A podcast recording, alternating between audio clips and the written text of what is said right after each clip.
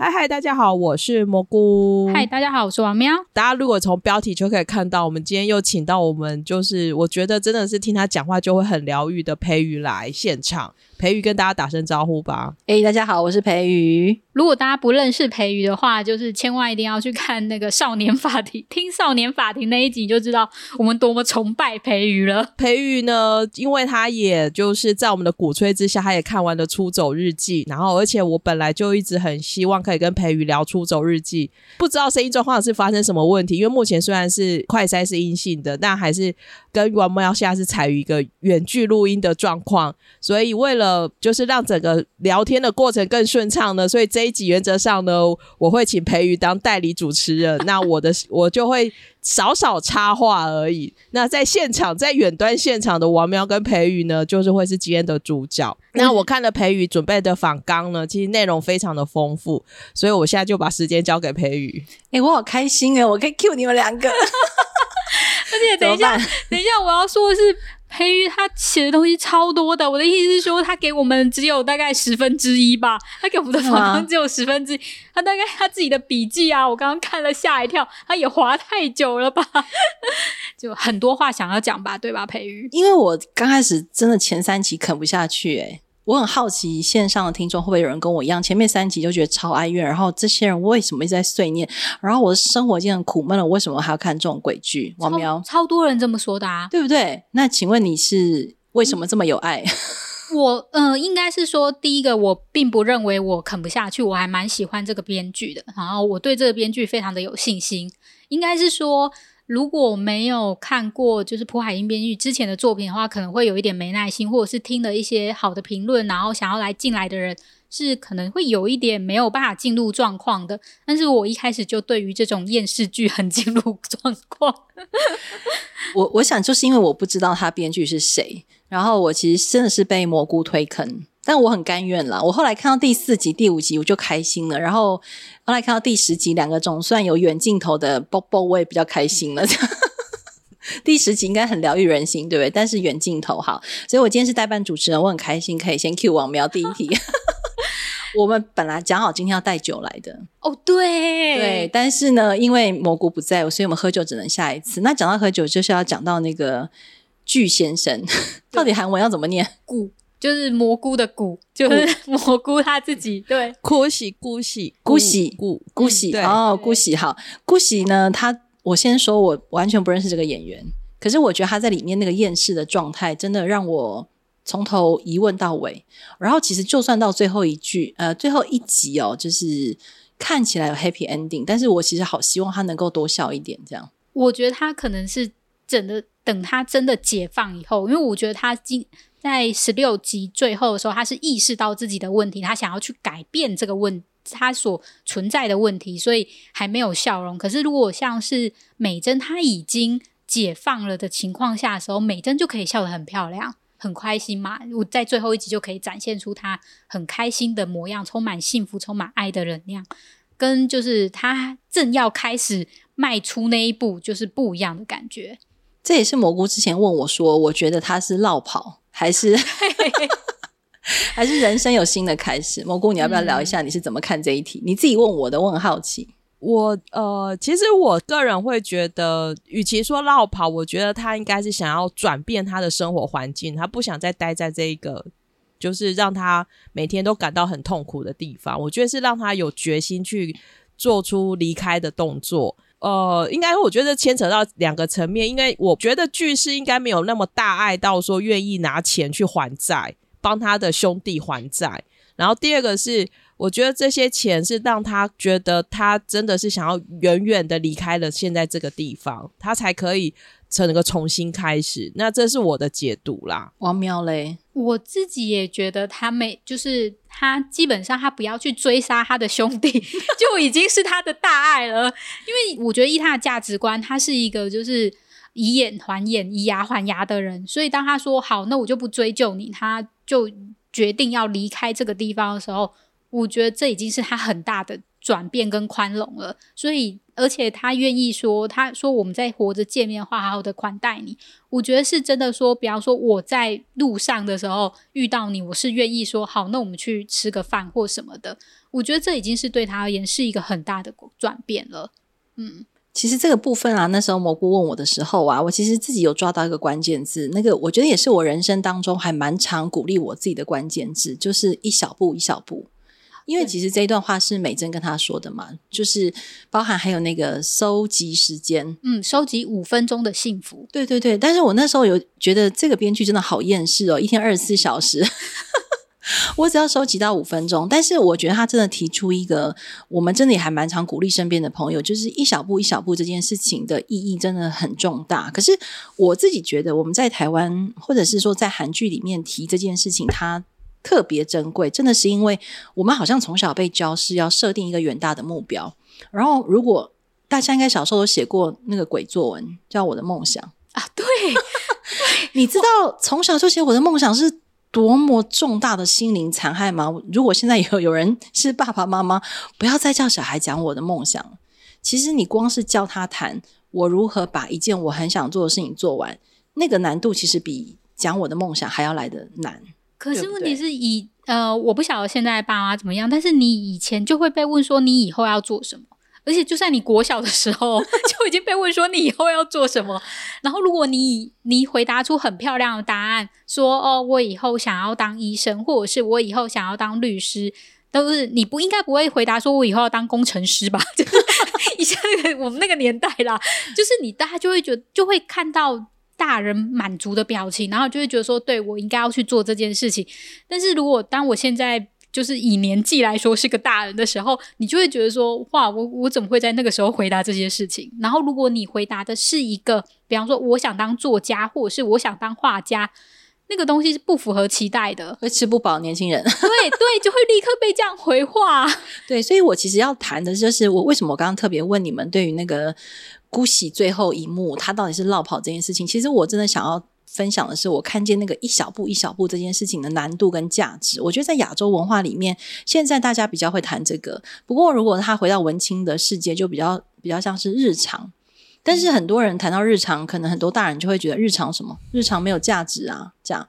但是其实是日常里面的一小步一小步，跟那个几秒钟、几分钟的累积的那个价值，我觉得是这整部剧到最后最疗愈人心的。我觉得是那件事情。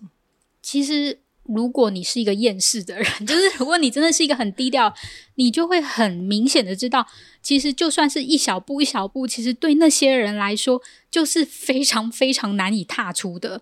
为什么？你当然会说句式，你可能对句式，你就会想说，为什么他 always 难道能够不喝酒吗？就好像他的那个他上面的老板就问他说，就是会长就问他说，你可以一一个礼拜有半天不喝酒吗？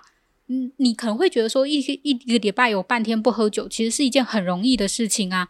可是其实很难，对一个酒精中毒的人来讲，他其实眼睛睁开来就是要喝酒了。但是，所以，但是，呃，我觉得他把一步一步的改变赋予很重大的意义吧。嗯，所以那个我也很好奇，就是如果听听众听到这一段，再回去应该就不要再问说他到底是不是落跑。他到底有没有去帮忙还钱？我觉得是编剧让我们看见那个一步一步的价值。嗯、然后还有就是因为那个一步一步啊，如果我们用很多的传统童话寓言故事来看哦，其实他在走那个一步一步的时候，我脑袋里面就是那个美珍的那个画面，跟那个姑喜拿着那一袋钱的画面呐、啊。不知道为什么我看到那一幕的时候，我就脑袋浮出了一个很传统的哲学故事，就是那个洞穴寓寓言。就是有一个人他，呃，大家都在洞穴里面都看不见光，然后有一个人先走出去说：“哎，外面的世界才是真的，里面世界是假的。”然后当他在讲这个事情的时候呢，他可能会被里面的人打死，因为 因为我们长久以来都活在这个里面的世界，觉得这才是真的。可是我觉得他在走出去，走出去，在那个传统的哲学寓言里面，他就说，其实走出去的人，他的辛苦不是只是因为他看到外面的光，而是他在爬出去的那每每一步，他都在挑战旧有的自己。的这件事情，然后那天我就浮现这个画面，然后我就我就跟我儿子讲这样，然后我儿子就说：“只有你神经病才会看韩剧，还想到 哲学寓言。”等一下，可是我一定要讲，结果你知道今年会考考这个故事、欸？诶，诶真的、哦，真的，真的哇！所以那个各位那个蘑，哦、等一下蘑菇的听众，如果你有人是爸爸妈妈，不要再不给小孩读好看的寓言故事跟哲学故事，你知道会考考那一题，而且。那个题组里面有两题，就四分了耶！各位，哎、欸，这果然是爸妈会说的话，这样有四分呢，有四分呢，哈，对。所以我只是说，那天我在看那一幕的时候，我真的对那个编剧只能说是五体投地了。就是我觉得他真的用了很多我们忽略的那个一小步一小步这件事情。所以不要只有我们说，其实哲学家也说了，柏拉图也说，那个一小步一小步去挑战你旧有的价值这件事情，然后。还你还要回头告诉别人说，哎，这件事情很棒，你要不要跟我一起来？这样，所以我觉得那个剧在示范这件事情，我自己觉得超感动，所以很感谢你们有推坑叫我看完，不然前三集真的好痛苦哦。那我觉得像刚刚就是培瑜在讲那个寓言故事的时候，我还想到的是走出去的人还有回头跟别人说，哎，外面有光，哎，你们可以走出来。美珍想要做，美珍在带具先生做的就是这件事情。你答对了，你得到四分了，恭喜你！虽然我不你有慧根，你有慧根，对，没错，美珍其实就是那个角色。虽然这里面其实有很多那个，他们一直讲到那个基督教啊，就是讲到那个神的预言。不过我确实其实比较感觉到是那个洞穴预言。我觉得美珍就像是那个要带大家，其实她不是只有带巨先生，她还带了。解放的同话同好会里面的人，对对，他就是那个走出去，然后我自己觉得他同时也解放了爸爸妈妈啊。我自己觉得，嗯、因为我觉得他在这个剧里面算是第一个让我们认识的人，对吗？嗯、哦，就有一点像是编剧在告诉我们，他是第一个走出这个洞穴的人。所以我真心要说，如果有机会认识这个编剧，我真的很想问他是不是有读过柏拉图的寓言故事？他可能有，我觉得他一定有，但是他有做写日记的习惯。你说这个编剧吗？对，所以它里面有书写日记。嗯，对，对我我其实很好奇，你怎么理解书写这件事情？书写对我而言是自我的疗愈。为什么是疗愈？我觉得很多人不明白，你可不可以多说一点自己的经验？因为其实，在书写的过程中，你在写每一个字的时候，你可能会反反问自己为什么会这么想，以及呃，我用句来，就是我用写句的感想来书来书写，然后来疗愈。我会不断去连接，说我写的东西是不是有传达到编剧或者是导演想要传达的事情，他们的理念、他们的概念是什么东西？那可能在这个过程中去反复的问自己的过程中才写出来，然后而且在写出来的过程中，你还希望你的读者可以看到的人可以理解你在说什么。在这一步一步的过程当中，其实有不断的东西是在反问自己的，然后你会去想说那。别人不懂的是什么？那我懂的是什么？那我懂的东西跟编剧一样吗？那我在这样子的过程当中，就会建立很多价值观，然后会找到说，对，这个东西是我要，这个东西不是我要的。所以我自己会觉得说，呃，书写对我而言是一种自我疗愈，然后找到自己真心自己想要的东西是什么，这点对我而言还蛮重要的。我觉得教书写老师听到你这段一定超开心。嗯，蘑菇来换你，请说。可是我的书写，因为我是从小作文就很差的人，就是我是会被国文老师说你的作文写的很好不好，所以我从小到大其实我们要知道，我其实我是超怕国文老师的人。然后我是呃写只要是写作文的话，我都会我都会分数就是就是都会拿很低。可是我，所以我后来靠写剧评这件事情，在晚上混口饭吃这件事情，我会觉得。对我来讲，书写其实不是我写出多么厉害的文字。我没有可能说，诶，要带给读者，或是写出什么这个剧的重点精神。对我来讲，不是，而是我去敲打每一个字，去写每一个字的那一种自律感，跟我写完一篇文字的成就感。对我来讲，对我来说，那个才是我在疗愈我自己的重点。这个我可能会跟就是呃，要写出一篇很伟大的文章，我觉得我是完全不是这样的一个想法。我只是觉得写这件事情，或者是写完一本，写完一段事情，对我来说，它是是我在找我自己的存在的一个价值而已。嗯，其实两位提到的书写，真的是我们身为国文老师要好好对不起大家。等一下，为什么为什么要这样讲？你知道你刚刚说你从小被国文老师定是不是？说你写不好，嗯、我我真的要骂一下你们这些国文老师到底在干什么？那我觉得那是呃。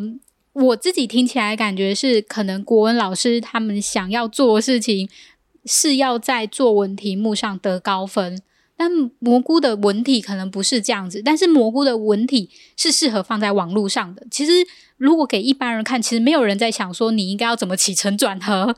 那我只要看得懂，而且你写出来东西我有共鸣，这样就很够了，就很足够。所以我觉得蘑菇很幸运的是，他当他在网上书写的时候，他有被看到，然后有引起共鸣。然后就我觉得就很足够，因为其实只要人有自己的中心思想、中心概念去散，然后去把它写出来，这样就已经是一件很好的事情了。你赶快去跟全台湾的国文老师说。我是说真的，因为我我的两个小孩都还在学校念书啊，所以国文老师的各种可能，其实我还蛮常听到的。不过蘑菇刚刚讲那个书写，我觉得是这个剧里面想要传达，就是为什么他鼓励大家写自己的出走日记，然后不见得要公开，然后不见得要分享，对不对？关键是你自己愿意写下来，因为其实，在书写的时候，除了你心中有读者之外，其实你心中有没有自己是最清楚的。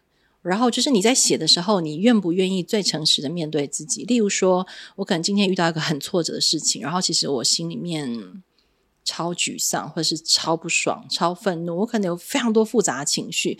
可是我想要找人说的时候，我可能没办法好好说，或者是对方不愿意听我说。可是日记他会好好听你说。那基本上我们在陪伴很多大人的过程当中，都说那个书写是让你把情绪好好的走完。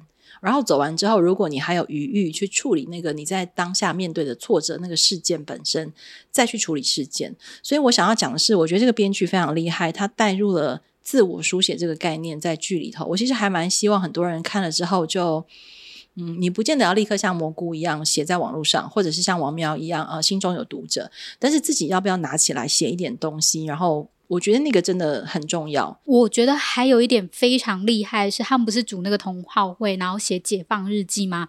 然后他们呃，另就是公司有一个职员是监督这件事情，好像叫福祉会还是什么的。对，对，然后就是说，哎，那我要看看你们的解号同解放同好会在做什么，所以就去观赏。然后他们就把那个。其中有一个人就把他自己的日记，然后说出来了。说出来之后，嗯，他的那位就是原本在参观的参观的人就，就开始想要讲一些话，然后就说：“没有，我们这边就是你讲完这件事情是不给予安慰，然后也不要去给建议或批评。”我觉得这点也非常非常的不重要。就是很多人在讲一件事情的时候，你跟别人说话的时候，别人就会开始说：“啊，可是我觉得你可以怎样啊？不要想这么多或干嘛？”没有，其实。不要，就是为什么写嗯、呃、书写日记的重要之处在是，你写在纸上，那个日记不会给你 批评或者是安慰，但是你的就像刚刚培瑜说，他就是把那个情绪走完了，你就可以得到一点就是抒发的感觉。对，可是我觉得一般我们可能很习惯在对话中，好像听别人抱怨的时候，我们好像就要给予安慰，对不对？嗯、然后最典型的是别人在哭的时候，要立刻给卫生纸。嗯，对。我现在要教大家。不要安慰，不要给卫生纸，你也不要去拍拍背，你就坐在他旁边，然后陪他哭完，其实就好了。那个其实才是最好的安慰，因为你就像他的日记本一样这样。可我知道大家都做不到，不对，我想想有点难，就是我可能真的会立刻抽卫生纸，说：“哎，就是你需不需要？”对，对我们觉得抽卫生纸是体贴，对不对？嗯。可是对那个人来说，其实他的情绪是被打断，所以我觉得这个编剧他在表现那个自己跟日记的对话这件事情，他真的一再一再的暗示，而且他最后不是说要出成书吗？嗯，对。有一幕，对。然后那个老的组长带着圆圆眼镜，那个他就说啊，他不小心跟出版社讲了这样。然后其实我觉得那段安排非常有趣，而且他绝对是刻意的。我好奇怎么说？就是我们身为读者，我们可能会真的很想看这种东西，对不对？不然我们怎么会看《出走日记》呢？基本上，《出走日记》这个剧就是他们的日记故事了嘛。对，可是为什么呃那个编剧要特别提到说要不要出版，然后然后什么什么？可是你看那一段的对话，最后是收在美珍讲的一句话，就是那个大姐的男朋友叫什么？哦，对，泰勋。嗯，他说的是找到核心问题，就是解放的全貌。对，这是美珍讲的，你知道这句话超棒的，这句话超难。我要说，人生要找到核心问题有多么困难，所以如果大家愿意在书写，真的就比较有机会靠近核心问题。可是我其实很想问大家，就是到底大家知不知道这个编剧想要谈的核心问题是什么？我觉得他真的还蛮勇敢，在挑战华人文化里面或者是亚洲文化里面大家不想去碰触核心的这个可能。诶，虽然他那一幕轻描淡写在咖啡馆就带过了，可是其实整出去都在探讨核心问题，就是。最深层的想要跟不想要，但是我们从来都不肯心口一致的说出来。我要就是在十六集当中，其实有非常多资讯，呃，很多人都资讯都聚集在句式，最，最后他的出走嘛，那最后 因为他太帅了，对，对，大家都最后都被他迷的不要不要的，包括蘑菇。然后蘑菇，你有吗？有着迷吗？呃，有啊有啊，收入后 收入后宫了吗？用你的话说。我本来就很喜欢他，所以本来就在后宫里了。对，本来就在后宫里。对对对，我本来。对，我本来前几前几他前几部戏我就把他收进来了哦，好，嗯，然后但是我自己是在嗯、呃，他们就是后来他重新再跟桀顥同好会的人见面的时候，不论是聚餐或者是后来美珍跟另外一个同事，已应该已经算前同事啦，一起坐计程车回家的时候，中间的那段话我也觉得非常的棒，因为他就说，就是他在想，就是我是一个可以被喜爱的人嘛。就是觉得自己很讨人喜爱是什么感觉？我自己也会忍不住问自己，诶，我觉得我我不会很喜欢我自己，就是因为你不喜欢你自己，所以你不觉得你应该可以讨别人喜爱。对啊。所以关键是因为，所以那个核心很难。其实你刚刚就讲到核心，其实你觉得别人不用特别来喜欢我，或是我不要特别去讨好别人，其实本质上是你会怀疑自己值得这样的喜爱吗？这不是一个很哲学的问题吗？其实这是一个很令人恐惧的问题。就是当你往下问，你会发现，例如说，嗯，我讲的这句话到底有没有得罪了 A，或是 B 喜欢的原因是什么？嗯，如果你要把别人的考虑都考虑进来，你就一辈子都忙不完。对对，就是。你说哲学也是啦，就是在很古老的哲学里面，确实是在讨论这个问题。可是我觉得对现代人来说，我们讲一个简单一点的好了，就是，嗯，当你意识到自己有在照顾自己，然后你自己尊重你自己。然后同时，你也愿意用这样的逻辑啊、呃，去帮忙你身边的。例如说，我跟我跟王苗假设是一对好了哈，嗯，然后我照顾我自己，我尊重我自己，而且我照顾我自己的方法，让我自己觉得我我过得很开心。那假设你是我的另外一半，我愿不愿意也用一样的标准放在你身上对你好？应该会愿意吧？哦、oh,，Are you sure？蘑菇，等一下，蘑菇，你觉得？男你认识很多世间已婚男女。你觉得，或是世间男男、世间女女，你觉得我们对自己好的标准，我们真的会愿意毫无条件的放在对方身上吗？我目前没有看到有这样的人呢、欸。答对了，就是我身边的这些，包含你先生，包含是不是？包含我先生，我都没有觉得他这样对我。你讲对了，因为我们在付出爱的时候，我们确实会有很多的考量。可是那个考量已经太深，深到我们觉得我们没有，我们就是这样，我们的个性就是这样。我哪有怎样？我哪有不爱你这样？对。可是那个关键是，当你有能力察觉到我这样对我自己，我好舒服哦；我这样尊重我自己，我好开心；我这样照顾自己，我好满足哦的时候，其实那个自爱点其实差不多。那回过来看，我有能力。因为爱我自己爱够了，我就对你付出一样的能力，而且哦，我这样爱你，王喵，我还不求回报呢。刚我扣零，我不晓得，因为我呃，我自己是一个，就是我很爱我自己的人。所以就是我我会尽量去照顾我身边的人，然后他，但是因为我自己可能已经算是已经觉得哦，我我呃，应该是说我爱别人或者是我照顾别人，是因为我自己想要这么做。所以如果他真的没有这样子做，其实我觉得没有关系。可是在这个剧里面啊，你看，不管是大姐在追爱，还是那个二弟跟那个池贤雅。是叫池贤雅嘛？好、嗯、的的爱情关系哈，然后还有那个跟躺在床上那个得癌症的。哦，他算是他的前男友，前男友，OK，呃，他的男友啊，不是前前男友，哦，所以是男友嘛？我其实有点看不懂他们的关系，分分合合的样子是吗？蘑菇，对，分分合合，好像是分合合，嗯，OK。然后还有就是那个美珍跟她的前男友，其实那都建立在不平等的爱之上，就是我们很想要很多很多很多，可是当对方给不起的时候，或是对方连自己都还没有爱够的时候，我们理所当然没有办法这样去照顾对方。所以你看，那个最后大姐的解放是来自于。他说：“我可以照顾你啊，我当男生啊，你看我剪短头发，那一幕大姐的爱就完整了。所以我真的觉得这编剧超强，他饰演了很多种爱。对，他把这个大姐交，把自己交出去，然后大姐要愿意承担这个男友的一切的时候，竟然才是让爱完整。你不觉得这个很不合我们一般人的认知嘛？可是我看到那一幕的时候，我真心要说，我觉得他一定有读心理学里面在谈爱这件事情。”所以我要说，这个编剧会不会来台湾？我一定要要他要到他的签名。我真的觉得他太厉害了。这样，蘑菇蘑菇一直也说，我好想要采访，就是胡海英编剧哦。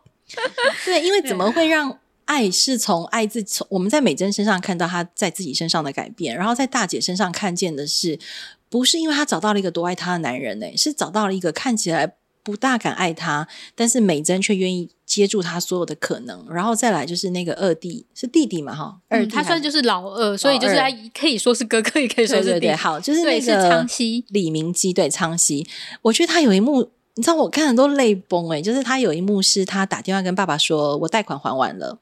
然后我这个周末要回去，然后紧接下一幕就是他骑脚踏车下一个山坡，然后那个时候他脑袋就开始浮现前女友，就是池贤雅，然后很多爱的种种就浮现了，这样，然后于是他就崩溃了。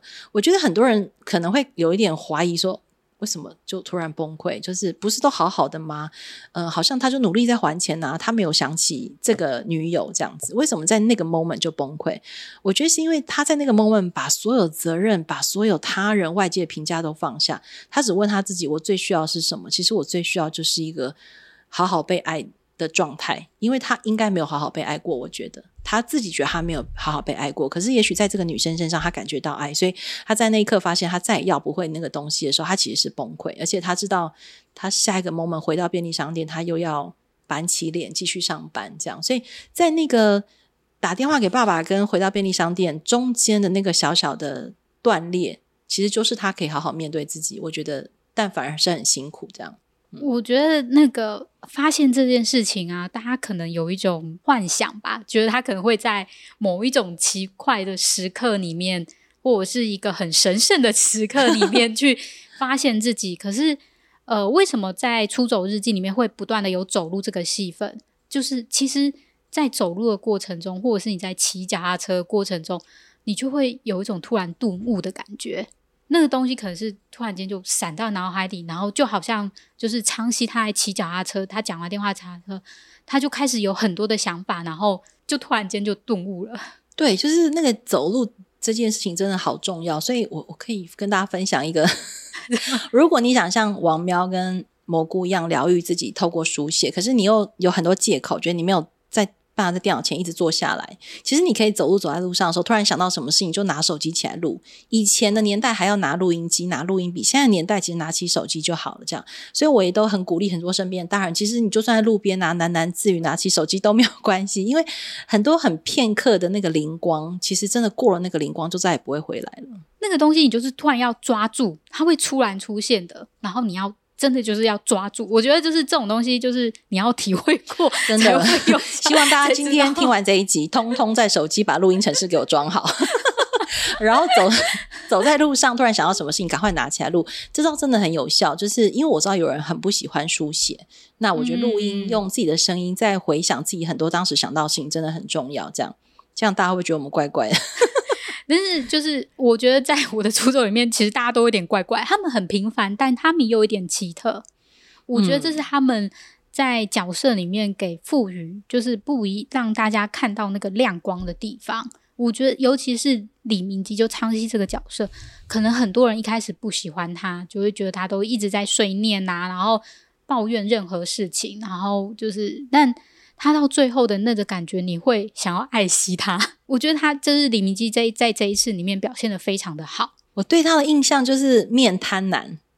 你哦，之前吗？是之前演跟那个有一个很漂亮的韩那个女生叫什么？哦，你说爱上变身情人啊？对对对对对对对，我、嗯、怎么都 你怎么那么厉害？你是，你是因为我刚刚复习过了。你是韩剧字典。蘑菇，你自己觉得他的碎念让你感觉怎么样？那个苍溪一直碎念这样，其实我是羡慕他的，因为我做不到这件事情。就是如果对于我自己的经历而言，我没有办法像他，就是可以跟他的同事或者是侃侃而谈他的所有的正面、负面的想法什么之类的。我我比较难，而且他是 non stop 一直讲、一直讲、一直讲。真的，那个我一定要说，我身为一个。很常在演讲的人，我看到他的时候，我也超想快转的，你知道吗？真的很烦。他的第一个亮点是在他说：“你对于你原本拥有的东西，你不会心动，你就是没有拿到，你才会觉得心动。”对，然后这句话超有哲理，对不对？对我也后来我也想说啊，真的诶，就是原来是这样，所以我们 always 为一百分心动。可是它里面有一句话，我觉得大家可以很好像很快带过，可是我有点忘记在哪里了。他说。呃，我有些话我不说，我忍住，我不说。No, 对，有啊，嗯、不说，然后我就代表我长大了。然后他讲到这里，其实就还好。下一句说啊，我又再度爱上我自己了。这是在哪一幕啊？啊，他应该是他就是嗯、呃，就是还完贷款之后，然后他回来，然后大家都发现说，为什么你当时会欠那么多笔钱？然后。大家就说，就一直跟他，他就一直说，其实我是可以就是顺利完成这件事情的。我是有一些事情，所以才没有办法做的。然后那一件事情他没有说，但后来有剪出来。他在这个地方的时候，他死守的，因为他就是看起来就是一个大嘴巴，因为他太碎念了，大家都觉得他大嘴巴，但是他守住了他觉得应该不应该说出，呃，不应该说出来的秘密，而且他真的死守到，因为我真的以为他最后就会说，好啦，我告诉你啦。对，就他没说，没有。然后他爱上他讲说啊，我又爱上我自己，我觉得这句话真的超经典，应该可以算是我喜欢的台词的前十名。就是人要胆敢在别人面前说我又爱上我自己，其实那是很需要很大的勇气耶。而且前面他的伙伴对他的否定是说啊，你以前就很爱讲啊，什么什么什么，就是大家其实那个氛围、嗯、对。很难讲出这么神圣性的话，但是他却讲出我又爱上我自己。其实我真的好希望大家看完那个剧之后，可以从里面找一两句说，对，我又爱上我自己。你知道那个可以爱上自己是一件多么令人开心的事情？我觉得是，嗯嗯嗯。蘑菇，你有爱上自己吗？最近？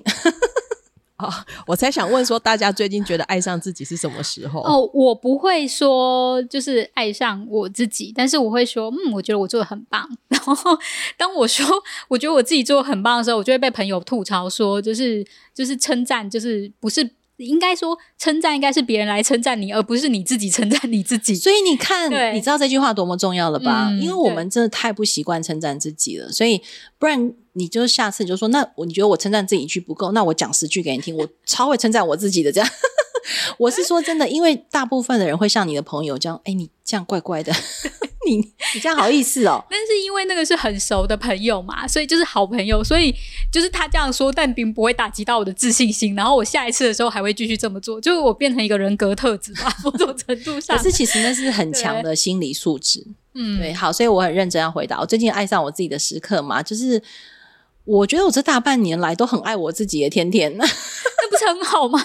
而且我觉得我可以把很多我想做的事情都规划的还不错，然后也做到我觉得还蛮满意的状态。然后小孩虽然没有都很乖，说实话，然后老公也没有很乖，对，蘑菇知道。但是，但是我分清楚一件事情，就是他们是他们，我是我。我只要把我自己开心的事情做好，我其实就可以开心。那他们自己开不开心，他们要自己承担。那当我愿意跟别人分享我的开心，或是觉得我自己好棒的时候，那他要不要接受，其实也是他的事情。这让我想到，就是美珍在跟巨士聊天的时候有说到这件事情。他就说，当我就是我看不惯所有的事情。那她之前的时候，她对于她的前男友，因为他背了一大笔债，她非常的讨厌他，所以她都会一直说，她就说我要出现在他的任何值得庆祝的时刻，然后什么生小孩的，就婚礼啊、生小孩啊什么的时刻的时候。我都要站在他后面之类的，然后让他说你还欠我钱什么的，他就会觉得说我的心心中充满愤恨不平，所以我就要在你出现，你怎么可以过得好？我就要站在你的任何时候。但是他突然间发现他不要这么做了，他觉得说就是我爱我自己的话，那我觉得那是一种爱自己的表现，就是我的内心充满了什么的话，我就是一个什么样的人，就像。刚刚就是培瑜说的，我觉得如果你充满了爱的话，或者是你充满疼爱自己的感觉的话，其实别人是打不倒你的，你不会被别人牵着走。其实不会被别人牵着走，还有一个很重要的关键，就是因为我爱够我自己，对不对？我不用从别人身上要我要的东西。嗯。对，例如说，我今天想要自己出门做个什么事情，我就做了，我不用等着对方开车载我出去啊，或者是我一定要觉得有别人陪我，我才觉得开心。可是，等下，我觉得很怕大家误会，我们都很孤僻，不是这个意思。我们没有要孤僻跟当角落生物，而是说，当你可以跟你自己相处的时候，其实任何事情对你来说都不会这么困难。嗯，当然，如果你自己呃无法跟自己相处的时候，就像剧里面的美珍啊、大姐，甚至是妈妈。嗯、我觉得这里面的妈妈真的是，你知道，我身为妈妈，我好悲催哦。你有没 有觉得很冲击？我跟你说，我看到妈妈躺下去的那一幕，我就想说，你不要给我死哦，你不要给我死哦，因为那个那个导演很讨厌他，他的镜头是让我们看见妈妈的背影。你知道，读很多文学作品的人看到背影就开始担心了，所以当最后那个，而且要留下那锅饭。真的，我想说不要死，不要死，不要死！你知道，我就一直讲的“不要死”这三个字，一直到那个他儿子冲进来，我想说，真的给我死了！他的死对我有很大的冲击，是说，呃，我刚开始在看这个剧的时候，我就有一个疑问哦，这个剧为什么一直在吃饭，而且很认真吃，然后而且都有拍到小菜，我就想说。是要宣传韩国美食吗？然后从坐在桌上吃、地上吃、四个人吃、三个人吃，就是 always 在吃饭，always 在吃饭。我那时候想说，这太多幕了吧？这样，我觉得那个东西是让我到后来看见妈妈的死亡最重要的关键。我不知道一般人有没有看出来，可是我自己看的时候觉得，对，妈妈应该真的是过劳死的。结果我隔天，我隔天两天都在家里叫 Uber。如果大家就是反正外带或干嘛，反正总而言之，觉得自己煮妈妈们如果自己觉得煮饭太累，因为我觉得有些人觉得煮饭是自己的疗愈嘛，就是有这样子的人。但如果你当你觉得煮饭很累的时候，没有什么，就是台湾外带很方便，你就外带吧，不要跟自己过不去。可是我说实话，就是我刚开始结婚的时候，我真的没有 Uber 啦。嗯、可是我对于不能好好煮饭给小孩吃，我真的有一阵子有罪恶感呢。我必须要承认，而且那个罪恶感来的很深，是因为。哎，我这样可以讲吗？希望我老公不会听，我婆婆也不会听。我婆婆会，反正你先讲嘛。要的话，我们就请蘑菇剪。不用剪，不用剪，没关系啊。我那个一自己做事自己担。我婆婆会跑来我们住的地方，帮我们煮很多东西，然后放在冰箱，然后我们就叫我们可以慢慢吃。我心里面想说，你有事吗？你儿子没吃饭会饿死吗？外面有便当店这样。老娘就是不想学煮饭。然后我真的是因为生了小孩之后，觉得要给小孩吃。自己做的副食品才开始学煮饭，因为以前我本人呢，在家是连荔枝都不用剥的哦，好好哦。我爸，你知道我，我开始自己搬到外面住之后，才知道原来荔枝要剥壳。等一下，等一下，等一下，你一说你在你吃饭的时候，应该说在你的餐桌或客厅的桌上看到都是白的荔枝吗？答对了，连籽都没有。哦、哇！然后我们小时就是我们其实单亲家庭，我们是单亲家庭，是爸爸在照顾我们，然后爸爸把我们照顾的非常非常好，好到就是我们自己出去才想说，天哪，我们是怎么回事？这样我啊，对，爸爸在天上应该，我感谢爸爸这么照顾我。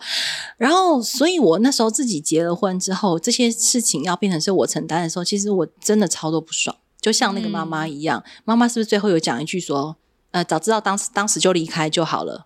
是不是妈妈快死之前，是不是讲一段话说，早知道当时就离开，为什么要可怜他？而且那时候他就一直流汗，然后在擦汗。对对，然后他就从此以后就煮一辈子的饭。你知道，我就把那张截图，然后送给老公吗？我不要煮一辈，你答对了，我就送给我老公。老娘，我不要煮一辈子的饭，麻烦 Uber 好好装着，这样。就是煮饭这件事情，如同王苗说，如果你自己做起来是开心的，其实你就做。但是如果你自己做起来不开心，你就找让自己开心的方法，然后不要自责，不要羞愧，然后不要有罪恶感。但是这件事情，我觉得在华人社会真的很难啊。所以，然后再加上疫情有很多理由，大家就说啊，不要点外面啊，什么挖狗这样，没关系，就这样。没有，我同事，我同事反而是因为疫情的关系，Uber 叫很凶哎、欸。哦，真的吗？对，就是所以我觉得每个家庭的状况好像价值观不一样。对，好，总之呢，就是妈妈死去的那一幕，真的是让我好悲痛哦。就是为什么要给他这样的结局？但是我事后想想，这样的结局也好啦，至少他解放了。对啊，因为妈妈的死就是解放，而且是让儿子看见这样。然后我就让儿子看见，真的就是很典型的嘛，就是长子要看见，然后最后一个送他走的人这样。然后我觉得我比较好奇的是，从头到尾其实爸爸都还蛮面无表情的。我其实很好奇爸爸怎么诠释太太的死亡，而且后来很快他不是再娶吗？嗯，对。而且对这一 part 不是很理解，而且爸爸还为了去相亲还做皮肤管理，是不是 超好笑的？哦，可是其实我觉得连爸可能是因为他不想要让三个子女担起照顾他的责任，所以他很快的去结婚呢。因为哦，我这样我可以，这样我可以。而且昌熙其实后来又提到，他真的是想尽办法想要让爸爸结婚，因为我觉得老实说啦，我觉得大家。就是如果有一个人来照顾爸爸，虽然我觉得对于那个爸爸结婚的那个女生有点不好意思，可是我觉得对子女而言，如果他能够接受，他会觉得那是一种有人分担他的责任的感觉。好了，这样我可以了。但是我是我我我自己在看到那一 part 的时候，我问我自己：如果我另外一半挂了，我才不要再结婚呢？疯了吗？哎、欸，我觉得这就是男生跟女生的不一样。I don't care，我不管他怎么想，我只想我不要再结婚。对，我觉得女生可能真的就会就就就想说，那我就单身了。但是男生就会说，我需要再有一个人来照顾我，因为就像这连爸在最后的时候，他说的是，他意识到的是，其实都是子女在照顾，我不想要再给，就是他跟巨士说的话，就是他当他太太离开的时候，他才发现全部都是他侄女在照顾他，他其实真的是一个很没用的人吧，可以这么说，他才会想说，那为了不要让他们真的可以到首尔去，所以。才会再选择就是再婚这样。嗯，对。不过这里面还我觉得还有一个很有趣的点哦，就是嗯，讲到说话这件事情，就是因为你刚刚说女人女子都到首尔去了嘛，然后也因为到首尔，其实你发现那个故事的走向开始不一样，他们的生活开始有一些不同丰富的点，然后傍晚的时刻出现了。因为姐姐之前说她都没有傍晚，你知道我看到那一幕的时候，我觉得好可怜，没有傍晚。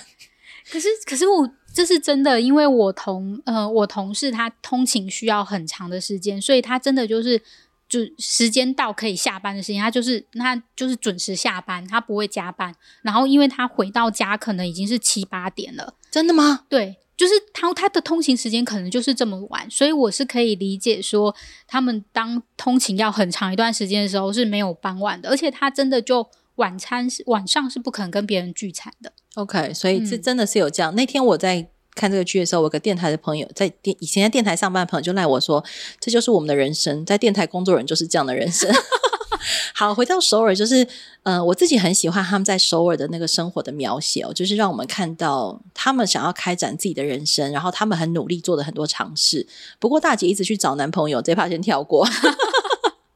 那我很喜欢美珍后来跟那个具先生相遇之后，他们他们做了一件事情，我觉得这个也是让我觉得这个编剧很厉害，就是具先生把呃透过很无意的对话，把很多他的过往告诉他，然后把很多他的情感表达出来。然后我最喜欢他的一句话说：“那个我们就这样一直说话吧，说到无话可说为止，就分手了。”意思就是这样。我心里面想说：“哇，这个人应该是有结婚以。”以几年以上的经验才讲出这种话，因为无话可说，确实是很多伴侣在生活中会面对的问题。那说话这件事情其实是很重要的，心跟心的连接这这个点。所以我那时候看到这一段的时候，我想说，对，这样讲刚刚好，真的不用任何的啵啵，也不用任何的。亲密的画面就道出他们两个其实非常非常的亲密，而且你可以看得出来，其实他们都很讨厌人。他们有自己也有说，他们很讨厌人，所以我觉得巨士是其实是懒得跟别人对话的，但是他很愿意。听就是美珍讲话，跟他愿意把他所有的想法都告诉美珍。嗯，对，这件事情很难得。对，真的，真的，就是看到这一幕的时候，我觉得大家可以去想象另外一种亲密关系，就是你们中间有聊不完的话题，然后可以一起去做很多想做的事情。可是对方不见得要天天跟你说爱，或是天天告诉你送你什么礼物啊，这样。那那个我觉得是。编剧很厉害的另外一个点，我自己超喜欢这样，所以无话可说就结束，我们就就这样走到最后吧。我想说，天呐，这个这个是爱的最高境界，我觉得。然后还有就是我自己很喜欢他在剧里面那个二哥有讲到那个跟山的关系。对啊，你怎么解读？而且他中间一直在看画册，对不对？嗯，对。基本上在看那个画册，一定是 要么就是老人家。我自己有很多解读啦。我自己最喜欢的一个点是，我觉得他开始想要认识身边的环境这件事情。嗯，你知道，当人想要跟土地有连接的时候，代表他想要在这里重新开展很多新的可能，然后他想要把他的生命绑在这里。然后，当他愿意绑住在某个地方的时候，就代表他愿意开展出跟这个地方上的人的其他的可能跟关系，然后就不再只是赚钱，而有更多人与人的互动，或者是人与自然的互动。那不过，因为他刚讲那个他的那个便利商店工读生很机车，对不对？嗯，对。讲说要住三代，嗯，才算首尔人。嗯、蘑菇，我可以问一下，那个一定要这么机车吗？首尔人？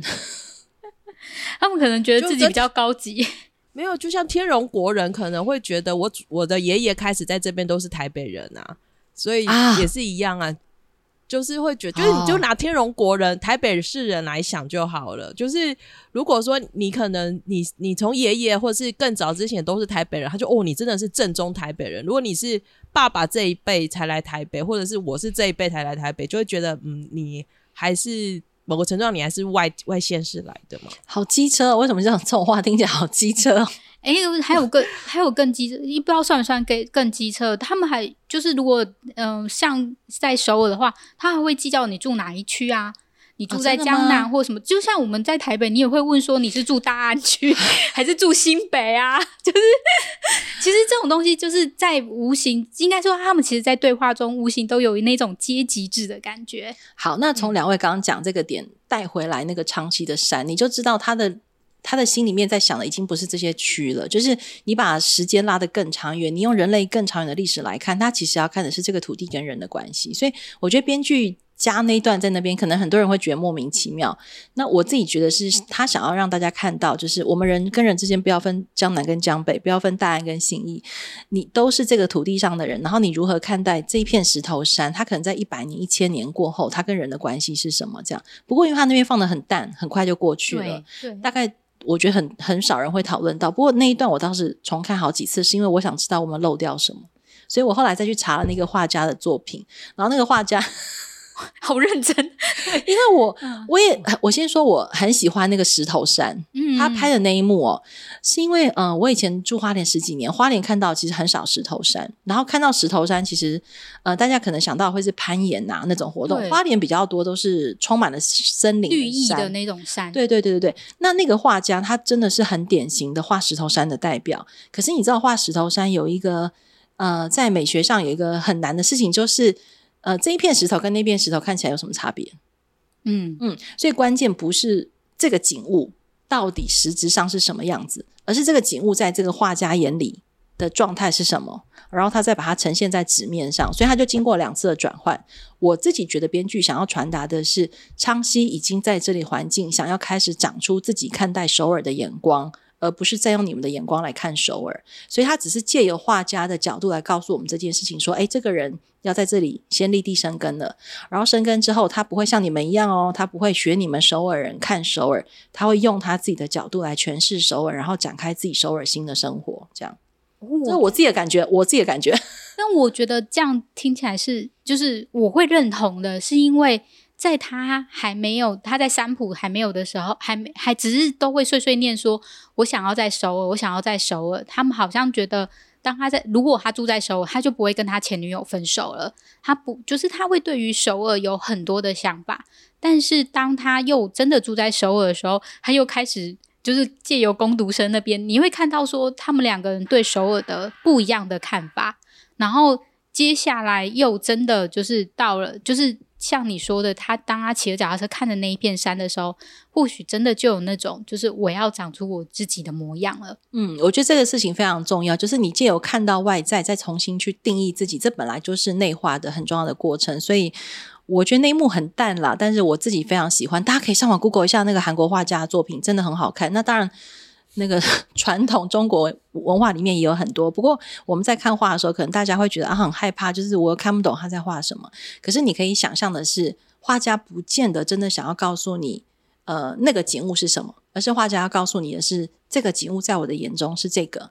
那如果你来看，你怎么看呢？这样。那我觉得在看画的练习过程，大家也可以开始，不如把这个当书写主题也不错。这样，就是你从很多对外界的疑问变成你可以书写的主题，我觉得那个也是会让你越来越靠近自己。这样，但我觉得更妙的是，他原本是不是要去看那个画吗？他被带到另外一个地方去，天命，对不对？是不是很有趣？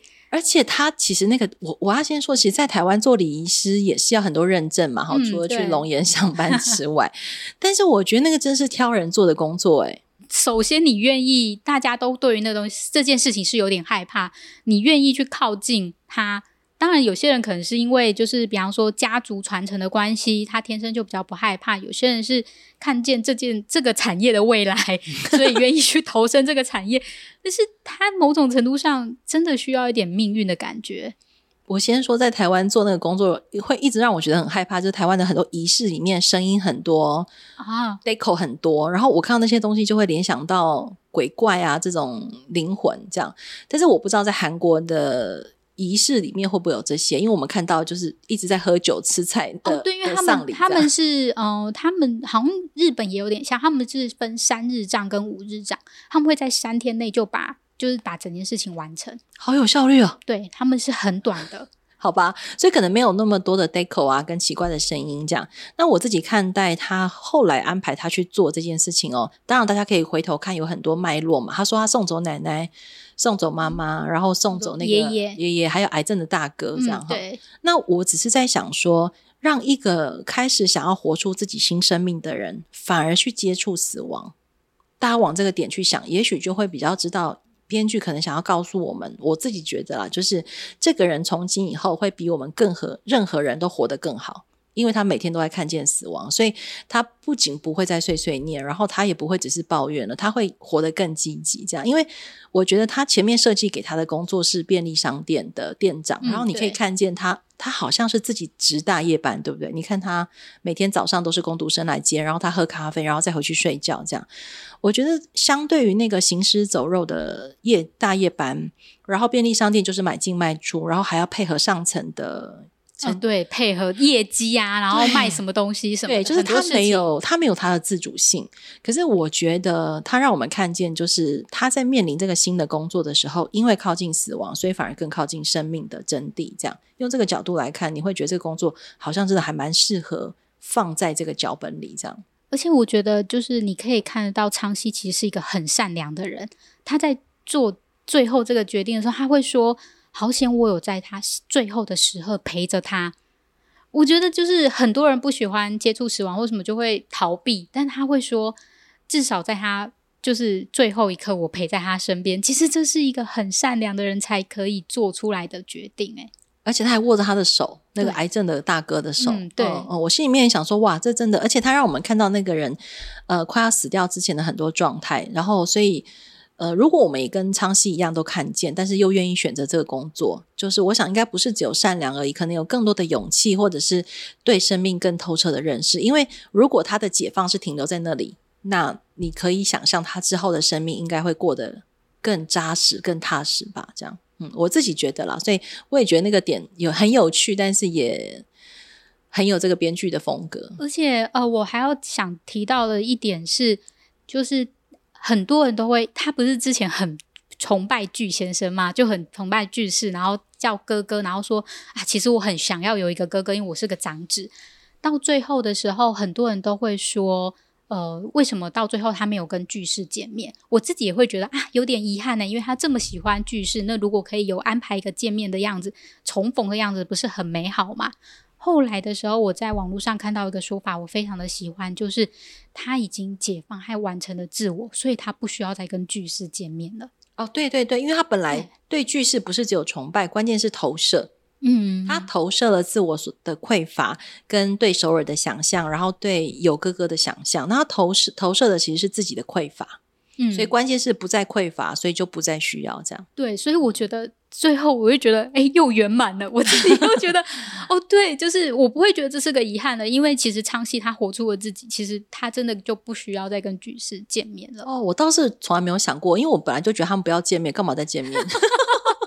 因为我觉得他出现在乡村，其实有一点像是那个呃平地一声雷，那这个雷其实触触动了这个村子里的所有人，包含触动了狗。对吗？对 对对，那个狗里面有很多的暗喻嘛。我想应该很多人在网络上有看，嗯、我们就不用特别讲。不过我倒是非常喜欢那个狗跟月亮的比喻，因为其实，在很多文学作品里面，我要我一定要说，这个人一定是文学控。对，因为在很多欧欧陆文学里面，都会大量的用狗跟月亮来作为一个对比，然后而且 always 是狗爱上月亮，在很多的剧里面，呃，文学作品里面，所以我觉得这个剧里面，我想那个句式应该就是狗了。哦，对，对不对？很多人都这样说。嗯、然后那个美珍就是月亮。那但是为什么狗会爱上月亮？其实它有一个很大的，我觉得这个编剧有突破，就是照理说狗爱上月亮是不会有圆满的结局。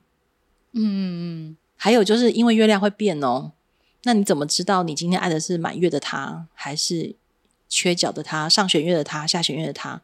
那你看着这个月亮一直变，你还爱他吗？其实这是一个很重要的命题。可是。最后的结局，如果我们认为他们两个终究是 happy ending 的话，你可以想见美珍以后不管是月圆还是上弦月、下弦月，句式都会爱她，然后美珍也会爱自己。对，我觉得是，嗯、所以想起来很棒，很浪漫。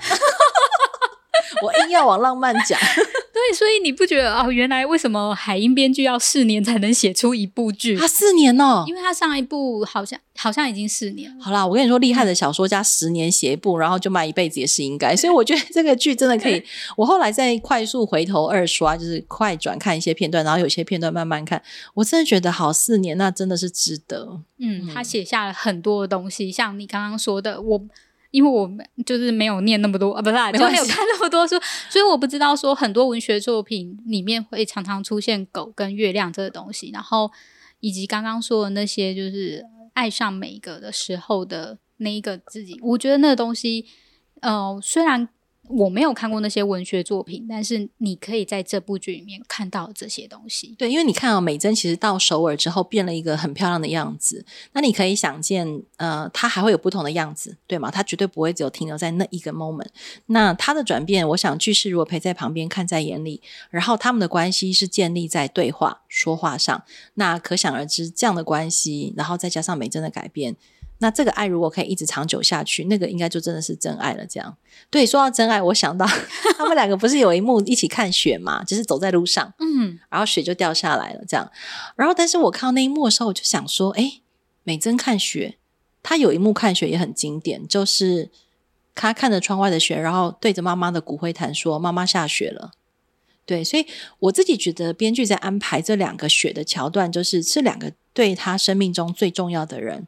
让他同时跟雪可以同在，那我觉得那个雪有一点是好像把一切肮脏的东西都洗掉了，然后降下新的，带来希望。然后因为冬天可以覆盖掉很多不好的东西，埋在雪下面，然后期待春天重生。所以我觉得在这个剧里头，我觉得妈妈对美珍来说是很重要的重生的暗示。那句式应该也是这个角色这样，所以大家不要担心哦，他不会跟着他去黑道混，他会 他会重生，他们两个会一起重生这样，嗯。而且在这里，你刚刚说雪是一个很重要的东西，其实培瑜在之前跟我们说，水槽也是一个很重要的东西。对，然后聊一下吗？好啊，因为我我我以为大家都有想到，我自己看到他做水槽的时候，我就一直在想说，做这么多劳力活，好，我可以明白，所以你可以想见他可能在首尔就是吃香喝辣这样，但是我然后对我都不会，我不会去看别人的剧透，我一定会乖乖看完。看到后来的时候，发现他是从那个声色场所出来的社长，对，高级社长，而且曾经是本人是牛郎代表这样子。哇，我就觉得那个水槽太重要了，因为其实水槽是接纳所有最肮脏的东西，然后接住了，因为有水槽，所有肮脏东西被接住，然后并且透过那个管子流掉，最后只会剩下干净的，然后清爽的，然后可以拿到外面跟别人分享的。那可是，当大家都只有看到外面光鲜亮丽的时候，大家却没有看见那个接住所有污秽东西的水槽。这样，所以那我看到他让剧士做水槽，我就想说：天哪，这个编剧他一定有太多想要讲的事情。所以他让编剧，他让这个剧士去做水槽，就等于说他把自己也化身成我可以接住我自己，因为我是那个肮脏的代表，对不对？然后我现在要去做水槽，所以如果我做的水槽也可以接住我自己，那就等于我可以接纳我自己。好。我可以接纳我自己之后呢，我不见得要立刻改头换面，然后洗心革面变成一个好人啊，上班族。我继续做我黑道的事情，可是我很明白我自己的位置是什么。然后还有一幕，我觉得超经典，我忘记是第几集了。呃，他跑回酒店，嗯，对，那一幕忘记是打架还是干嘛。然后有一幕他就走出来，然后侧眼一看，说：“哎，你的水槽要换咯。”哇！我想说，天哪，那编剧是神！你知道他叫人家水槽要换的意思啊？我我自己觉得，我觉得听众一定觉得我很脑补。我先等一下，我要说的是，我先说一下我这个肤浅的人的想法。当他要换水槽的时候，我就心里想说，哦，他就是要给连霸做生意啊！就是，我只是觉得，就是反正因为他那个对，因为那个生意不好，也不是说生意不好，因为就是其实他就是小工厂出身，所以他的那个来源应该有限，并不是特别赚钱的个生意。然后他只是想说，哎，那就多一笔生意，就是说，哎，你可以换水槽了，这样子要找某某，就是三浦家水槽这样子。但是后来就是培育的想法，让我觉得啊，真的有可能哎，来培育一下，就是你知道，我们如果是大人物嘛，哈，我们走进一个我们自己的办公室，我们绝对不会去看那个最污秽的地方。你不会去管马桶，不会去管水槽，不会去管厨房，对不对？好，那可是当巨士今天是用比较低维的身份走进那个店的时候，他的心里面位置是没有问题，他知道他自己是大老板，可是他当下愿意把眼睛投注在那个酒店里面已经破烂的水槽，可能只有三秒，代表他不仅接纳了他自己。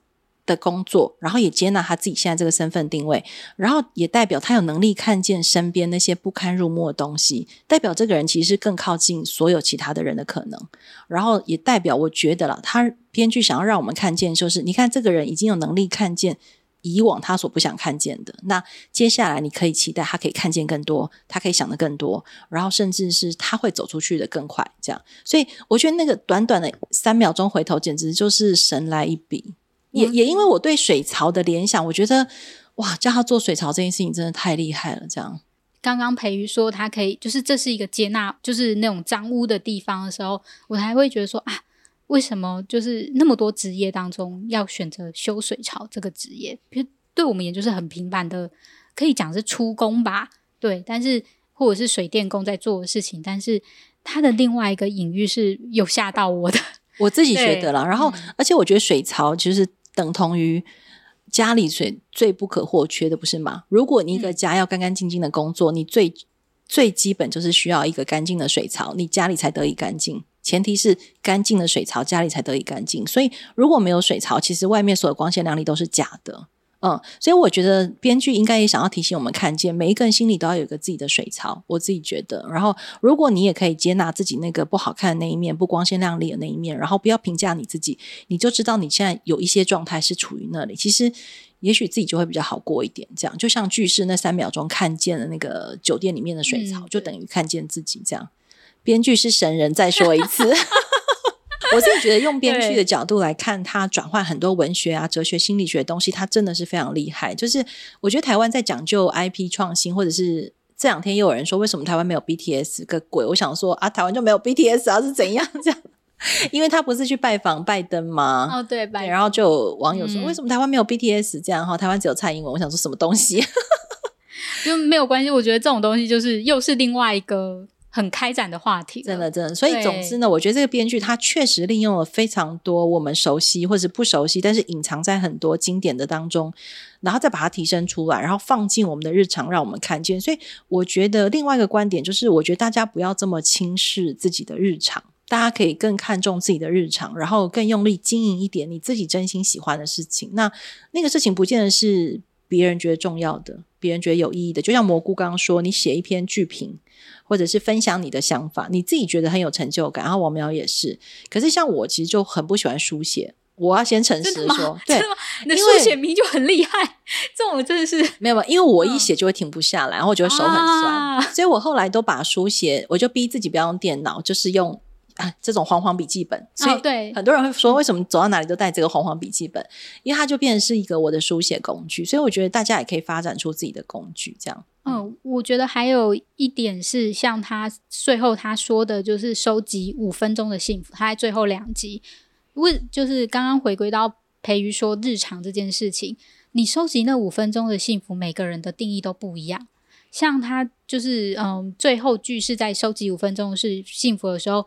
可能是那个小女孩帮他按了电梯，然后那小女孩看了他一眼，他就觉得他收集到七秒了。这件事情是一个很微小的事，有些人会觉得说这哪算什么幸福，但有些人就会认为他是幸福。哎，我帮你解答为什么小女孩看他是幸福。好，因为我朋友问我一模一样的问题哦，他说他是恋童癖吗？嗯、哇，这样真的是打话？不是，不是，不是。我告诉你为什么？为什么他看他是幸福？嗯，为什么？因为那个孩子看他的眼神不带任何评价，不带任何成见，而且这个孩子从头到尾跟我们不一样，啊、他没有透过这个剧认识他，他只有在那七秒钟认识他，所以这个人在这个孩子的生命中就是一个正常的人。那你知道人可以被当正常人是多么幸福的事情？对，所以那七秒钟的幸福对居士来说，我觉得根本是七百秒的幸福。我自己的诠释啊，嗯，再一次强调，对对，所以因为我讲完这段被我朋友说你脑补嘞。但是我没有啊，我觉得我的出走日记充满大家的脑补啊。哦，对对对对，对。但是我觉得就是他可以坚持他的想法，比方说他觉得他是去还债，那他会跟美根就从此以后过了幸福快乐的生活，他没有落跑，他没有出走或什么的。然后我可以自己觉得说他没有还钱，然后他要从自己去解放，这就是大家各自的脑补。因为编剧，我觉得他厉害的地方就是他没有告诉大家到底是怎么样，但是他拍出的最重要一幕就是你的心中要充满爱，嗯，然后你要觉得自己值得被疼爱。它是一个自我价值的关系，不需要别人来评论的东西。因为我的出走日记里面提到的，从一开始就是他充满了被评论的事情。美珍嘛，他就被评论说：“你为什么不参加同好会？为什么你？”就总是要这么早回家，然后他的上司也对他很不好，因为他上司说：“哎，你这个东西做的不好啊，你怎么用这种格式，用这种字体，真是烂透了什么之类。”他不断的被评价，可他最后的时候，他不需要别人的评价。我觉得在这个东西上面是，嗯、呃，对于观众们来说，必须收在心里的东西，就是这是我自我的东西。嗯，而且啊，记记不记得，其实文青圈很流行一句话，就是用，就是怎么，呃呃，看见心里的小孩，是这样说吗？啊嗯，之类的嘛，啊，内在小孩，小孩你知道内在小孩，如果这四个字你挂在嘴边，可是你看到那一幕，你就知道为什么叫内在小孩了。因为只有小孩不会评价别人，就是尤其是越天真、年纪越小的小孩，他看见你，他只会对你提出疑问。例如说，你今天戴一个很夸张的耳环，小孩子会问这是什么？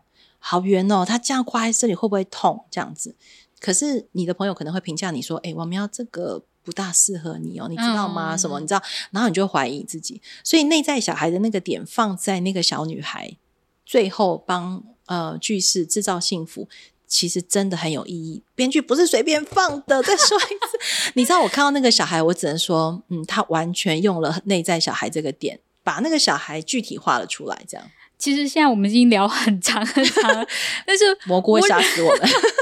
但我又忍不住想要提一点是，继续继续继续。对，我想要提的一点是，那你怎么看最后的硬币？是不是很神？最后的硬币，哎，你知道他拿酒出来，然后硬币掉出来的时候，我就想说这一定有戏。你知道看到最后一次，嗯，嗯 我我不知道那个，因为我我没有去过韩国，所以我手上没有韩国的硬币。然后，但是我看到那个硬币上面的图，然后我对韩元很没有概念。Anyway，它其实是一个翅膀，有一个鸟，鸟鹤吧，好像是鹤，是吗？请问蘑菇是什么？嗯，它那是鹤吗？我不确很确定，反正就是就是鸟类吧，鹤。OK，对，好，而且它好像也太久没去韩国，也不晓得是不是我们看过的。韩元我已经忘了。OK，好。总之，你知道我看到那个张开翅膀，我想说那无话可说，结局当然就是 happy ending，因为他要展翅飞翔了，而且他没有让他掉进水沟里。这样。可是我先说，我后来我自己先这样解读完之后，我看到很多人说啊，那个水沟挡住他了，他没有沉沦下去。这当然是一个很重要的点。可是我觉得关键是因为他要展翅，所以他没有沉沦，不是因为他没有沉沦，所以他展翅。我觉得那个顺序是不一样。就是我没有沉沦，所以我展翅，有一个部分是取决在别人的拉可是我决定要展翅，所以就算下面有力气拉我，我还是可以飞得起来。我比较喜欢我自己后面这个说法，就是那个硬币代表它要飞起来这件事情。而且后来我在网络上看到一个评论，我觉得非常的厉害，是好像在第十集后面吧，就他们就是呃，他们一起去山上了之后，然后他们有很多他们一起看夕阳等等之类的那些。一幕就是两个相视而笑之类的那一种，就你很魔幻的，你不知道是在拍什么。其中有一幕是有点类似在沙滩上，然后他们两个人就是跑着，然后外后面就是天上是一群鸟在飞。嗯嗯嗯，那一幕大家要记得。嗯嗯嗯，那一部就跟后面一样，不硬币是硬币是相互，我不知道是不是一样鸟，但是是相呼应的。其实，在第十集的时候已经预告了他们在第最后一集的时候那个硬币的概念。所以是飞翔嘛？对啊，嗯、因为对我来说，那个一块钱到底代表什么？那是那几块钱我也搞不清。呃，五百元韩币，韩韩币五百元。好，总之我觉得那个飞翔的意象真的非常的清楚。那我觉得那个飞翔其实也是提醒观众，就是你不要再困在这里，你自己也要找地方飞起来。就算你是站在一个非常不利你的位置，我觉得关键是那个角度非常不利于。后续的飞翔，对吗？而且我们一看到那个水沟，就会觉得，你看我就这么惨，我就只能在这里。可是关键是你要看到上面的飞翔，这样。所以我自己也觉得，在他很多角度当中，看到那个编剧提醒我们，就是你当下或许你觉得不幸福，可是你有没有办法从不幸福当中长出自己长力量，而不是靠别人？因为从美珍的书写，然后到大姐的告白转变，然后到昌熙他自己当。店长之后的改变，其实都是因为他们自己做了改变，外在的环境看起来才有一点不一样。嗯，我觉得这也是这里面不是只有出走解放，而是说如何给自己找到力量这件事情，是从自己身上找这件事情，我觉得超厉害。哦，我觉得所以他带出了不一样的东西，在于很多人在看一些韩剧，或者是反正就看任何剧，都必须两个人才是 happy ending。可是我觉得至少在这里的，就会觉得说我必须要扶持一个人，或者是一个家庭一起走下去。但是在这里的时候，他回归到。自我的身上了，我觉得这一点就是，嗯、呃，在未来的自己里面是很重要的。我觉得观众也是，未来自己是很重要的。嗯，而且啊，你那个，我突然想到他，我自己很喜欢某一段，就是那个回回到自己这个题目，那个圆眼镜的组长，他在有一幕很后面很后面，嗯、他其实是坐在一个咖啡厅，然后拿着他的日记，然后。大家有没有注意到，那个时候他身上穿的衣服不再是黑白衣服了，也不再是传统西装，他穿一件黄色的毛衣，然后他手上拿着那个日记，然后呢，背景拍的那个海报就写“出去吧，日记”，然后这里是出口，还有有一个英文海报，那是第几集啊？我没有发现过，欸、应该就是十五或十六，十五或十六，对对对，就是那个组长只剩下一个人的那一幕，我一定要去把它找出来，请蘑菇帮我们附注在那个文字当中。就是那个组长他自己拿着日记，然后他最后才打电话还是传简讯说：“哎、嗯，我们重组这个解放会吧。哦”嗯，你知道那一幕非常重要，是一个老先生自己决定要走出来。我觉得那个真的也在提醒电视机前的观众，就是不管你今天年纪有多大，不管你的包袱有多大，你只要有决心做起来就对了。大家一定要去看那一幕，因为他从。他从本来穿着很单调，到他们新年 party 那一次，他戴了红色围巾，然后到那一天只剩下他自己，他胆敢穿黄色的毛衣，坐在那个咖啡厅里头，那个对他是很大的突破诶。然后头发当然也不一样了，这样、嗯、大家可以看一下那一幕，十五还是十六这样。嗯，嗯，我觉得那一幕应该是导演跟编剧认真规划出来的，可是因为太短了，大家就大家应该只会在意后面传简简讯、哦，因为这部戏的导演他就是细节控啊，这部戏的导演是。对，他非常的细节控，而且他是属于那一种，他已经构思好他的画面跟所有演员的动线跟所有道具的怎么拍摄的人。所以如果你去看他的花絮的话，你就会知道，在导演他的所有的镜头都有他的意义存在的。就好像那个沙滩的那一个，他们两个人在沙滩，我记得其实那时候大家都会觉得他到底在干嘛？为什么会突然插一个这样的莫名其妙？对对对，可是可能看到后面的硬币，如果你有联想的起来，你就会理解说，哦，原来他是有这样的意思的。培宇有没有什么还要想要再讲的？我再讲一个，好啊，就是那个大姐的男朋友，啊、他说他自己啊，呃，好不容易忍辱受众，一路被霸凌什么，然后好好不容易长大，他觉得他自己忍得住，他不确定。呃，他的小孩可不可以忍得住这样？所以他没有办法再接受跟大姐再生一个，对不对？其实我看到那一段的时候，我当然觉得非常的真实。可是我也想要提醒很多 大人，就是我们不要对未来、对小孩没有信心，因为呃，你今天好不容易自己长成一个大人，你都有能力撑住。那如果你有能力，其实我觉得他要讲的是，他大概觉得他没有能力好好去爱他的女儿，导致于他女儿长不出像这样的能力。所以他才会觉得悲苦。所以反过来，其实不是要不要相信小孩，而是要先问你自己：你有没有办法把爱给出去，然后让你的对方、你的对象，不管是孩子还是另外一半，因为有了爱，所以被浇灌，然后就可以长出一个有能力面对挫折的人。我觉得这也很重要。但是我自己看到那一幕的感觉是，他好像在呼应某一种东西。他呃，如果你在看其他韩剧的时候，你会看到有一些很叛逆的孩子，或者是。呃，小孩就是反遭遇了一些家庭故事的时候，小孩会去就是顶会会去问爸妈说：“可是你没有问过我，你有没有就是你没有经过我同意就生下我啊？”就是类似这种东西，所以他其实在呼应一个东西，就是我觉得那是有一种相呼应或相扣应的感觉，就是。我真的不晓得这个小孩是不是愿意自己被生下来的，他是不是感觉到幸福的？我觉得这是一个还蛮沉重的反问。可是就像培瑜刚刚说的，其实。他其实是可以好好长大的。我觉得就是，嗯、呃，其实男朋友其实他是一个很温柔的人，然后他会每三天然后去买鸡蛋糕给他吃。对，原来韩国也有那种奶油面包。对，那其实好像是里面有加蛋黄，我觉得其实还蛮好吃的。然后我没去过韩国，很想去吧？看看完韩剧是不是他会无形中推广？你会很想吃他的小菜，跟你会想要去韩国。对，所以其实他有他自己浪漫的地方，然后他也当然就是，我觉得他自己也有找到找，也会去渐渐找到他自己的出走日记。看完这个剧，我真的只有个感想，就是只有爱能够唤起爱。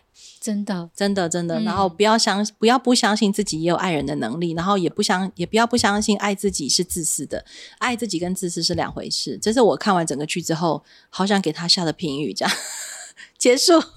好，换王喵，换你，换你结束。哦。没有，我只是就是今天听完培瑜说的，就是话之后，我觉得我想要跟观众们说，就是听众们说，就是大家去去三刷吧。就是 我觉得里面有太多太多，就是可以再看一次的东西了。如果你听完这一集，可以再去看一次，然后你会发，你可能一一开始你只会聚嗯聚焦在美珍跟句式上面，但是其他的同好会，他跟或者是他的家庭、他的小菜、他的连爸，然后或者是妈妈那边，其实都充满了他们他想要传达的东西。这一集呢，我们就是再重新解构了一下我的出走日记，然后也希望你呢，借由这一集呢，再重新发现的这一部戏的一个绝妙之处，也希望呢，海英编剧呢，不要再让我们等四年了，赶快再出新剧吧！真的太喜欢他这几部作品了。